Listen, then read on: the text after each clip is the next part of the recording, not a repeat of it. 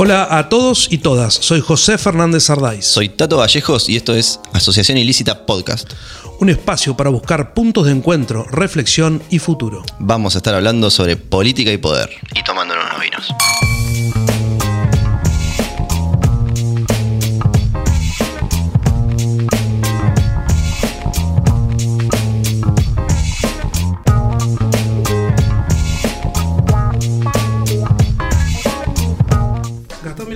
49 años, es contador público, magíster en administración y doctor en ciencia de la administración de la UNS.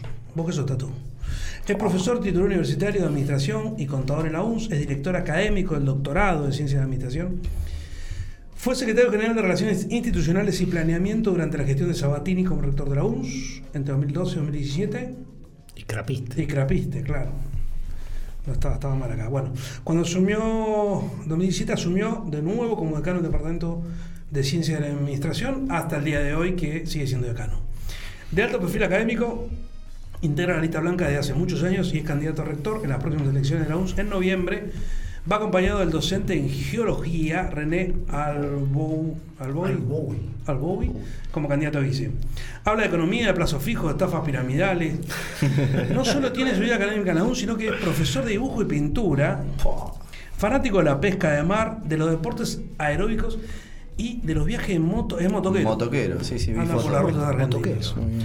En tu Instagram tenés una frase de Bernard Russell que dice: El problema de la humanidad es que los estúpidos están seguros de todo y los inteligentes están llenos de dudas. ¿Vos estás lleno de dudas o seguro de todo? Lleno de dudas. ¿Por qué? Porque soy inteligente. ¿Sí? No. No, no, lleno de dudas porque me parece que estar seguro de todo es un acto de soberbia y realmente uno en la vida... Yo estoy como ese libro de Gabriel García Márquez, no libro, una compilación Camino Macondo. En este momento estoy en la parte de la hora mala y quiero escribir 100 años de soledad, que son todos los libros previos a, a aquel entonces. Uno va madurando y bueno, se va dando cuenta que todo es relativo, nada es absoluto, nada es un ónfalo, sobre todo en este siglo XXI, que es la- obviamente Mucha soledad, 100 años de soledad. ¿Tenés acá algo de sacrecita? Toma un pañuelo. puede ser.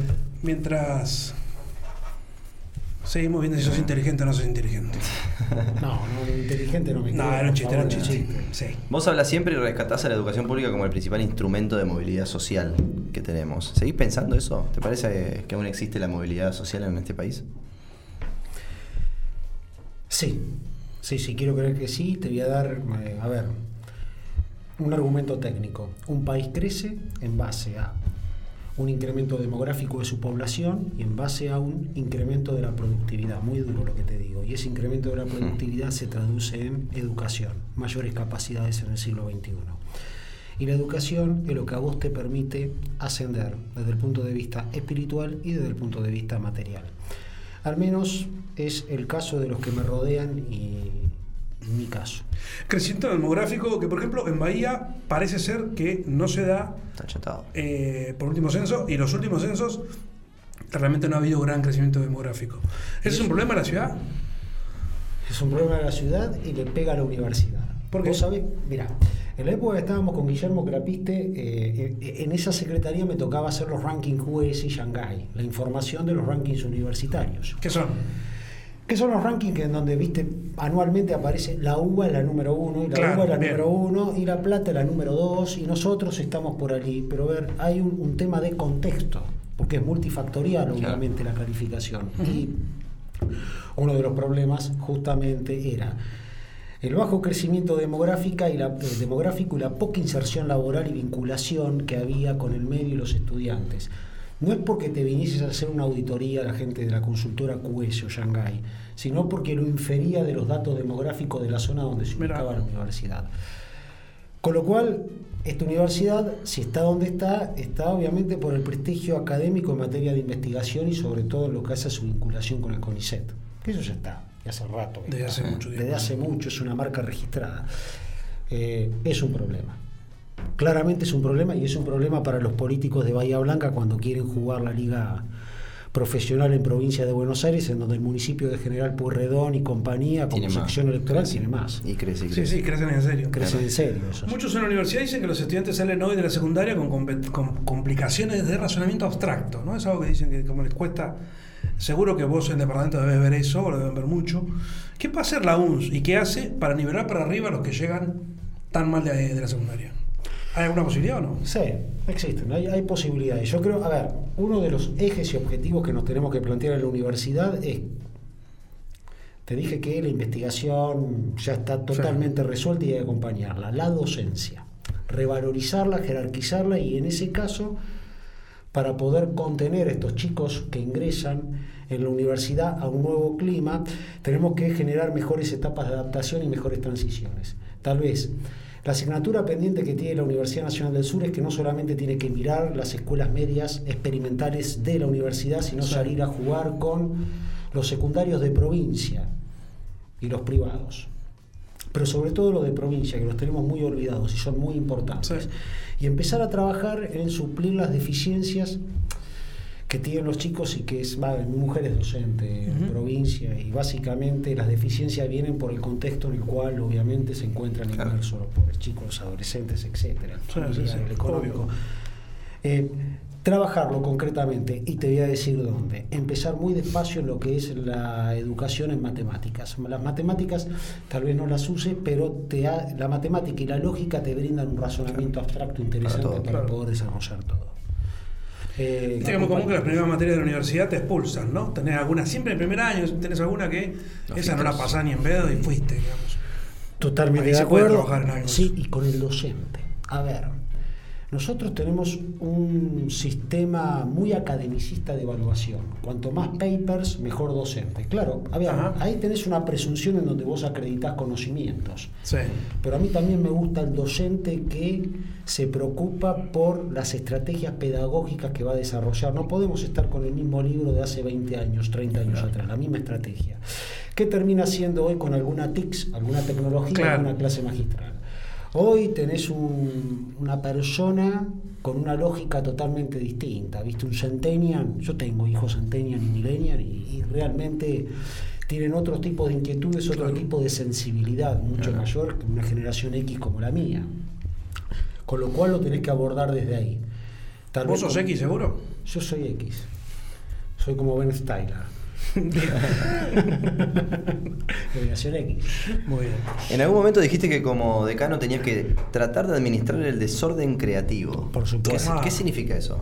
Y- ¿Qué significa eso? Que el primer error que cometés cuando llegás a un puesto en donde te encomiendan liderar una organización es pensar que hay una metáfora mecanicista al estilo McDonald's en donde todo va a estar ordenado. No existe. ¿Por qué? Porque una organización, la universidad en particular, es un fenómeno social cruzado por seres humanos con todo lo que te podés imaginar. Hay un objetivo consensuado, tenés que alinear los objetivos e ir administrándolo en el día a día. Es un promedio. Y básicamente va a ser un desorden.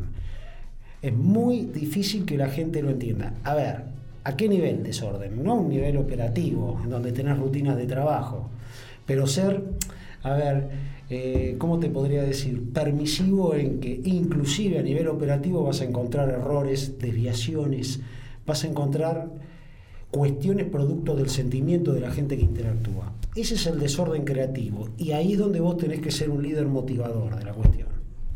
Y en todo esto que estás diciendo, ¿qué es lo más importante que sentís vos que hiciste por la universidad?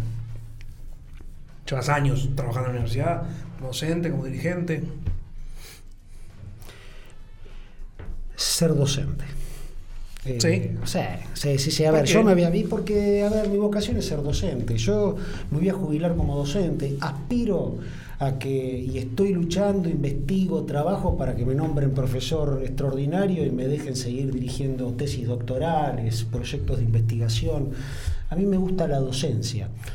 Eh, me gusta dar, me- gusta transmitir, me gusta no quedarme, me gusta, a ver, entender el problema del otro y tratar de resolverlo. Hoy con una colaboradora tuvimos un debate tremendo porque una alumna venía bollando y no le daban respuesta, la mandábamos como oficina pública y le digo, pero antes de decirle que no, tenés que decirle por qué no ¿Y dónde se lo van a resolver? Si no, se lo tenemos que resolver nosotros. Claro. Y esa es la filosofía Sí, del trabajo. A ver, ni más ni menos que eso.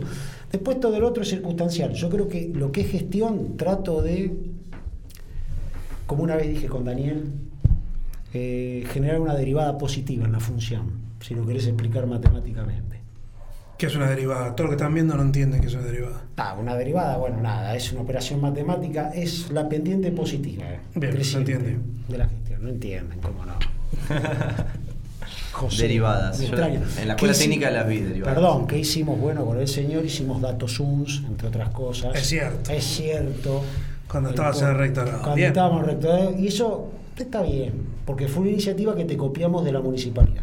Te estoy masajeando el alma un poco. Sí, sí, la copiaron, pero bien, está, está bueno. Te, está- te están acariciando mucho. Sí, pero es medio. Muy bien, muy bien. Le faltó ¿Qué? un poco de apertura, pero está bien. Al lado de los otros, Ahí al lado de lo que teníamos. muy bien gato. Eh, cae un estudiante de Noruega y te pregunta qué es la UNS. Oh, ¿Qué es la UNS? Y podría sacar un libreto y decirle que es una casa de altos estudios ubicada en la ribera de Bahía Blanca. No. ¿Qué es la UNS? Para vos qué? Para mí, en este, en este momento que es la UNS, la Universidad Nacional es una universidad, nuestra universidad es una universidad del medio, dentro del concierto de las grandes 14 universidades que tenés en Argentina, muy parecida a Tandil y a Mar del Plata, por muchas cuestiones demográficas y de ubicación. Y es una universidad con una alta orientación tecnológica y un intento de empezar a empoderar las ciencias sociales. Por eso es una universidad realmente ordenada. Yo te tengo que ser honesto, no eh, puedo disentir, puedo coincidir con todas las gestiones, tenemos nuestros estilos, pero realmente se ha tratado de, de ser ordenado y respetuoso de lo que es la institución, en lo que hace a la gestión y en lo que hace a guardar las formas en ese sentido.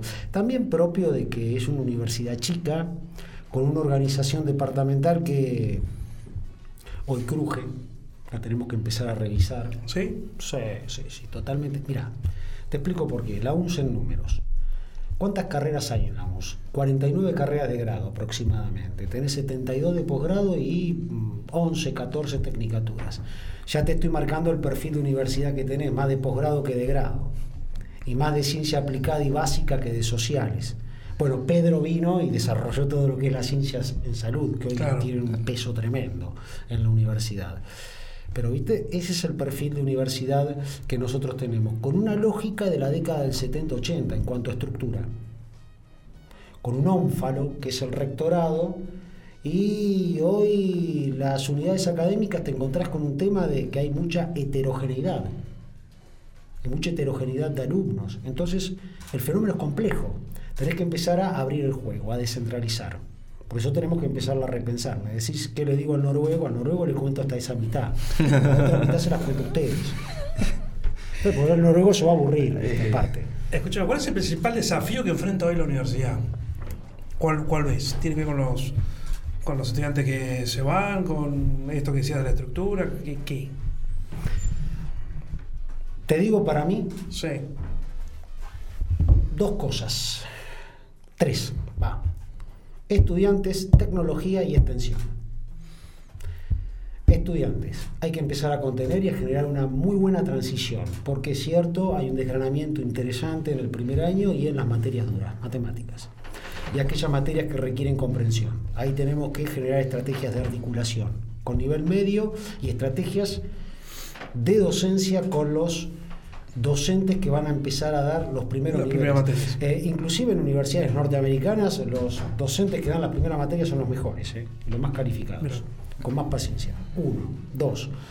A ver, eh, si queremos ser competitivos, tenemos que empezar a invertir y acompañar en recursos para tecnologías. Tecnología no es solamente un Zoom, un cañón.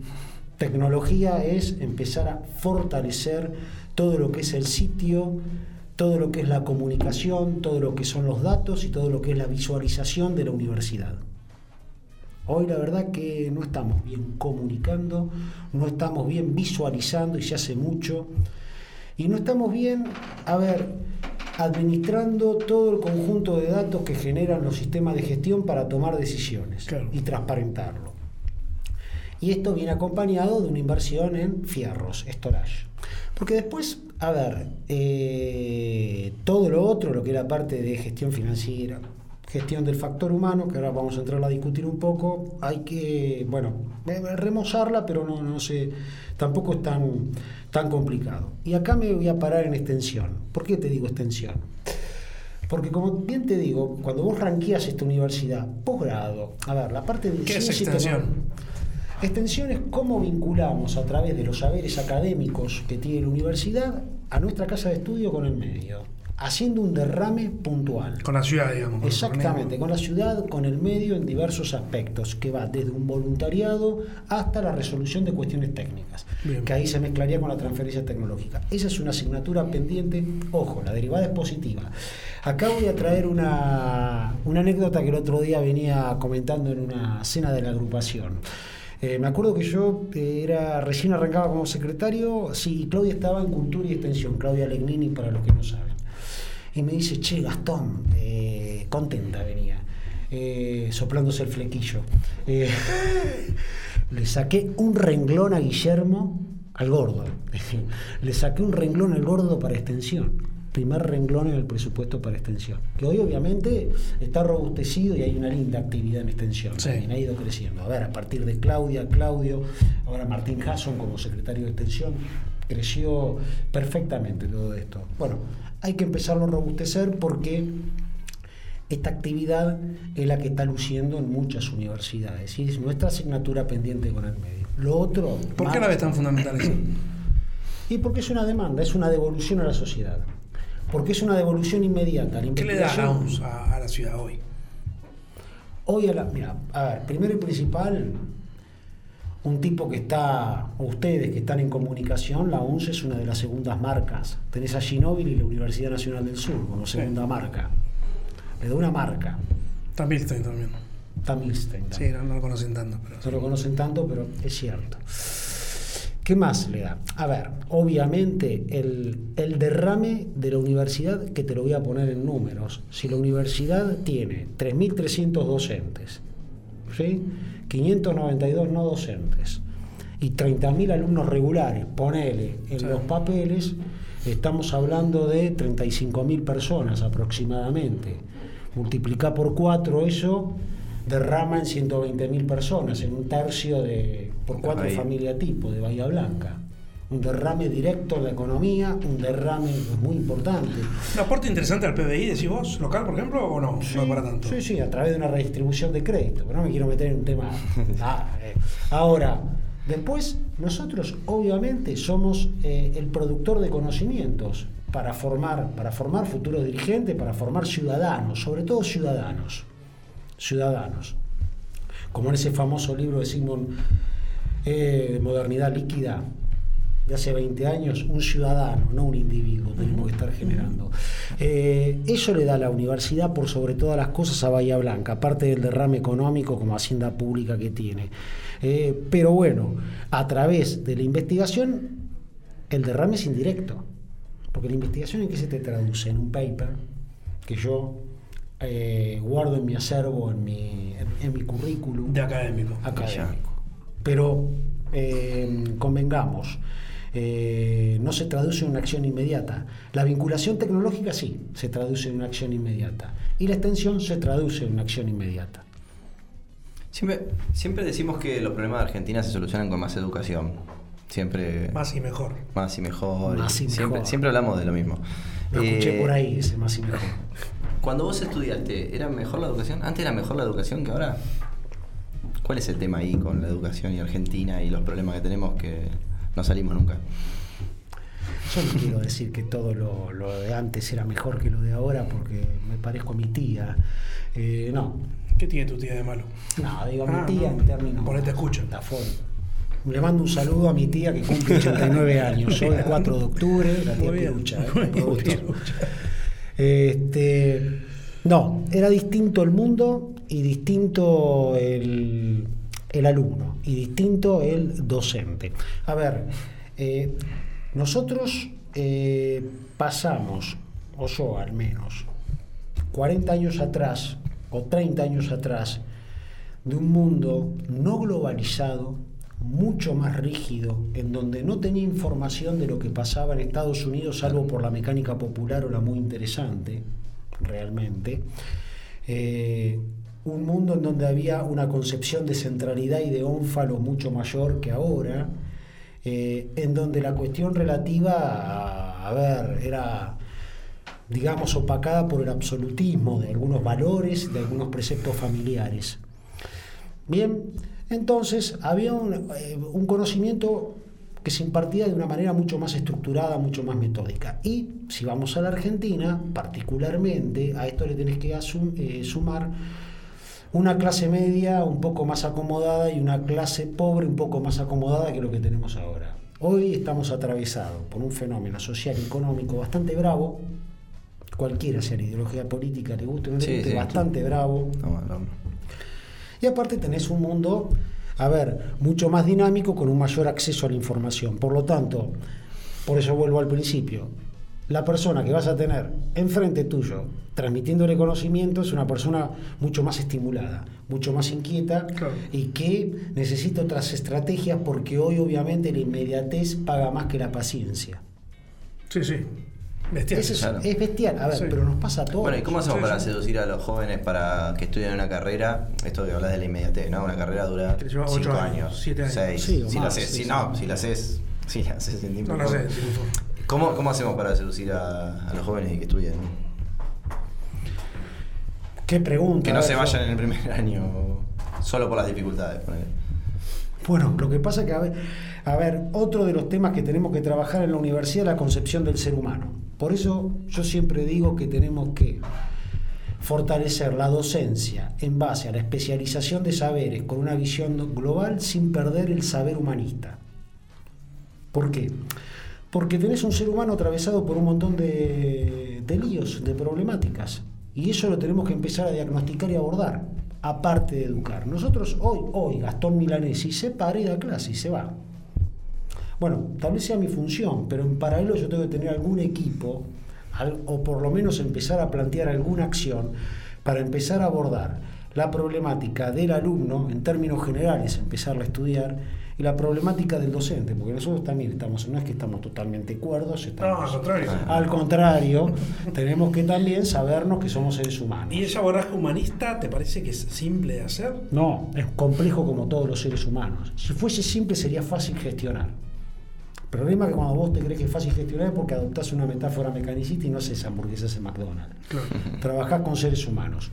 Entonces, yo hoy estoy recibiendo alumnos con, bueno, infinitos problemas y los tenemos que empezar a poner en juego. En la balanza a toda esta cuestión. Si no... Muchas de esas cosas que estás contando tienen que ver que por qué querés ser rector, se me ocurre. No, no, a ver no, para nada, son cosas que venimos. Mira, querer ser rector surgió y voy a contestar a un post que hicieron No hay mujeres. No hay mujeres. Eh, a ver, vamos, yo voy a, voy a hablar de, de, alguna bambalina. Pará, no hay mujeres candidatas a rectoras, son tres hombres. Eso dijimos. Pero en el caso nuestro, le ofrecimos a Verónica, a la que le mando muchos saludos, Bucalá, no quiso por una cuestión, obviamente, de, de proyección de vida, de agenda. Eh, y tuvimos otras tres eh, personas, mujeres también y, y no quisieron. Bueno, bueno, a ver. Eh, por ahí te creemos. Y entonces, no, estuve honrado, honrado, y estoy honrado de que René me acompañe, bueno, en este hermoso viaje que estamos haciendo, ¿no? Obviamente, y en esta experiencia. Ahora bien, no lo digo porque quiero ser candidato a rector, lo digo porque lo vivo como decano, y me preocupa. A ver, eh, vienen chicos con diglexias, vienen chicos con ataques de ansiedad, son cuestiones, enfermedades muy, muy comunes hoy. Que nosotros miramos para un costado, un ataque de ansiedad, un ataque de pánico es común. Sí, claro. A ver, eh, la pandemia nos interpeló a un montón de cuestiones y nos atravesó a todos. ¿Sabe lo que nos costó empezar a tomar oral a una persona de 25 años? Mira. Para que rompa el miedo escénico. Bueno, a mí me preocupa demasiado eso. Eso lo tenemos que abordar. ¿Es complejo? Sí. ¿Lo resuelve una gestión? No. Tenés que dejar una tendencia y un camino para que como ese renglón de extensión quede. ¿Y, y qué tenés más, interes más interesante vos que Vega o Silverman, que son los nombres que andan dando vuelta? Que soy pelado. Por ejemplo. Yo no, no, No, no. yo no, gracias a Dios son canosos. No, gracias a Dios no, porque yo no me peino. No, ¿qué tengo más de interesante? Vos el proyecto, ¿no? La lista demás. No, a ver, yo te voy a, voy a contestar honestamente que tanto Pedro como Daniel son dos personas excelentes, dos seres humanos muy buenos, los cuales aprecio realmente. Eh, tenemos diferencias en cuanto a la forma de encarar la gestión, también producto de las miradas que tenemos. Tal vez Pedro es el más humanista de todos. ¿Será porque viene para la salud? Sí, Puede ser. Puede ser, eh, tranquilamente. En eso Daniel y yo tal vez nos parecemos un poco más. Realmente lo que, la mirada que yo le puedo aportar a la universidad, aparte de lo que te dije, desde la docencia, que es lo que a mí me, me- me- me apasiona, es una mirada desde la gestión, para adentro. Y empezar a resolver procesos y acompañar en la resolución, la digamos, la modernización de algunos procesos de cara a lo que exige este siglo XXI y de cara a lo que exige el medio. Eh, nosotros tenemos que pensar que interactuamos con el medio. Una pavada, y acá voy a entrar en mi faceta de contador. Si viene un proveedor y el prove- el proveedor está quejado por la inflación, yo tengo que resolver el procedimiento para que el cumplimiento con el proveedor sea rápido y buscarle la vuelta a las normas. Si tengo procesos que se reiteran en esta organización departamentalizada, bueno, tengo que buscarle la vuelta para evitar que esos procesos se reiteren, para hacerlos un poquito más eficientes, para acelerar los plazos en la toma de decisiones. Tengo que tratar de utilizar las tecnologías para, para hacerle la vida un poquito más confortable a todas las personas que trabajan y lo que tengo que tratar es de administrar ese caos, ese desorden, hacerlo creativo y sobre todo tener capacidad de administrar la conflictividad humana que siempre va a estar. A ver, quien piense que va a tener una caja de música sincronizada está totalmente errado. Y tenés que administrar la conflictividad desde no la soberbia, sino desde la coordinación, pero no generando falsas expectativas. Honestamente, y así vas construyendo el liderazgo. Yo realmente tengo el modelo de... A mí me, me van a escuchar mucho repetirlo de Guillermo Crapiste en la resolución de muchas cosas. O sea, del gordo aprendí bastante, eh, creo que aprendí. ¿Aprendiste bien? No, a ver, ojalá, mira, si fuese como Antes, antes de pasar a las encuestas crueles, Sí. eh, la UNS es una de las universidades. Va, no está tan metida la política partidaria en la UNS, ¿no? De, la, la política. Partido, sí. de los, los partidos políticos, es como si está en otras universidades, ni hablar de la Universidad de La Plata, qué sé yo. ¿Eso es bueno? ¿Te parece que es bueno, que tiene que seguir así? Es malo. ¿Que no se meta la política? A ver, la, universa- la universidad como universalidad es una heterogeneidad de ideas ¿viste? y de posiciones. Si se mete, no se mete, se mete solo. Es decir, bueno, no podés bloquearlo. ¿Y por qué crees que hoy no está? Hoy, hoy no tenés. O sea, no, no están definiendo el, el rectorado de la universidad del frente de todos y juntos, por ejemplo. Claro. Porque no es el ámbito. Ni los troscos. A ver, porque no Pero es el ámbito. sí. En otras universidades será propicio el ámbito, en esta no, no- no se da el ámbito, por las características de justamente este sistema, nuestra universidad, para no decirte organización, porque no son todas iguales, Claro. eh, justamente. Acá realmente eh, hay, mirá, en nuestra lista hay diferentes paladares políticos, te vas a encontrar todos, pero realmente se habla de la universidad. Nosotros la política la dejamos afuera. Pero eso es algo raro, porque pasa en todas las listas. sí. Todas las listas ideológicamente digamos, son transversales a los partidos más, no es que vos. digamos, Todos respondieron No es tan cosas fácil similares, izquierda, derecha y ¿no? centro, digamos, por, por llamarlo de alguna manera. No lo encontrás. eh, eh, o al peronismo representado como peronismo. eh. Sí, sí, tanto La Daniel como universidad en el centro, digamos, y, y después vemos. Sí, sí. la pero es una, es, a ver, es un común denominador. Pero está buenísimo que sea así y que no pasa en otras instituciones, ese es el tema. Capaz que está, No capaz pasa. está malísimo, hay que ver. Bueno. Encuestas crueles, ¿te bancás la crueldad de las encuestas? La crueldad de la vida. Esta es muy cruel, pero ya siento que es tan fácil. Sí. No sé A por qué. Una, una de estas materias dejará de estudiarse en los colegios. En Historia. lo- en los colegios secundarios. Se va a dejar de estudiar. ¿Historia o literatura? Hay que elegir vos. Qué difícil, che, ¿eh? Viste que es cruel la encuesta. porque a mí la literatura me gusta. Pero la historia es la que nos trae acá. ¿Sí? Sí. La historia es la que nos trae acá. Y si querés, si la historia está bien escrita, desde lo sintáctico, aprenden literatura de paso. De paso. Sí, sí, sí. Los tres candidatos eligieron dejar la literatura Y y, sí, bancar la historia. es que es lo más- la historia sea la, la esencia de. Bueno, una encuesta cruel más. Turista sale muy bien para en la elección en noviembre. Podés definir al rector, participar de gobierno, pero tenés que bajar tu candidatura y apoyar la reelección de Vega. ¿Qué haces?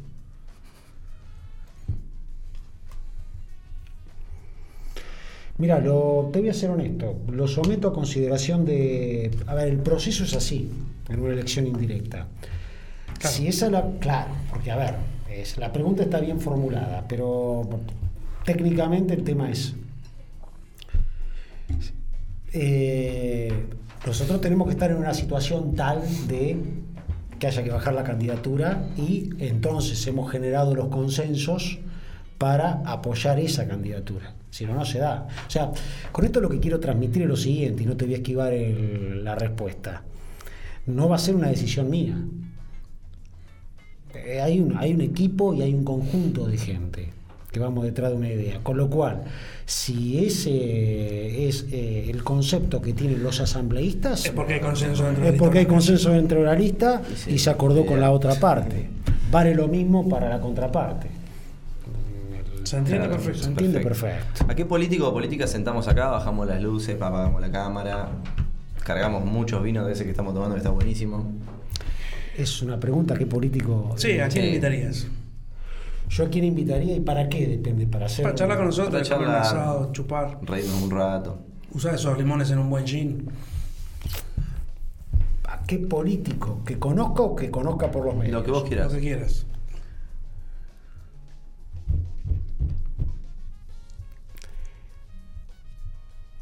¿Con quién quieres tener una charla? Dale. Ah, una Dale. charla. Sí, una charla. Entre vinos. Charla de mamados. Una charla de mamado. Una charla de mamado. Bueno, a ver. Yo, ¿a quién sentaría para tener una charla de mamado y se van a divertir ustedes dos? Es político, pero no tan político. A Hernán Viger. Oh, Y lo sentamos acá. puede ser un. Pero podemos hacer un programa que yo creo que rompemos el prime time. Este, Vigier Milanesi. Viger Milanesi, tenés que generarlo a eso. Gracias por venir. programa, gracias Se- por venir. te llevaste los Se lleva limones. los Llevo limones de limón de grama, de grama, Los limones. limones de grama. Para un Mira que, mira que bien que se ven. Salud. Gracias, Gastón. Salud. Suerte en noviembre. ¿eh? Sí, lo mejor para la UNCE ¿eh? en noviembre.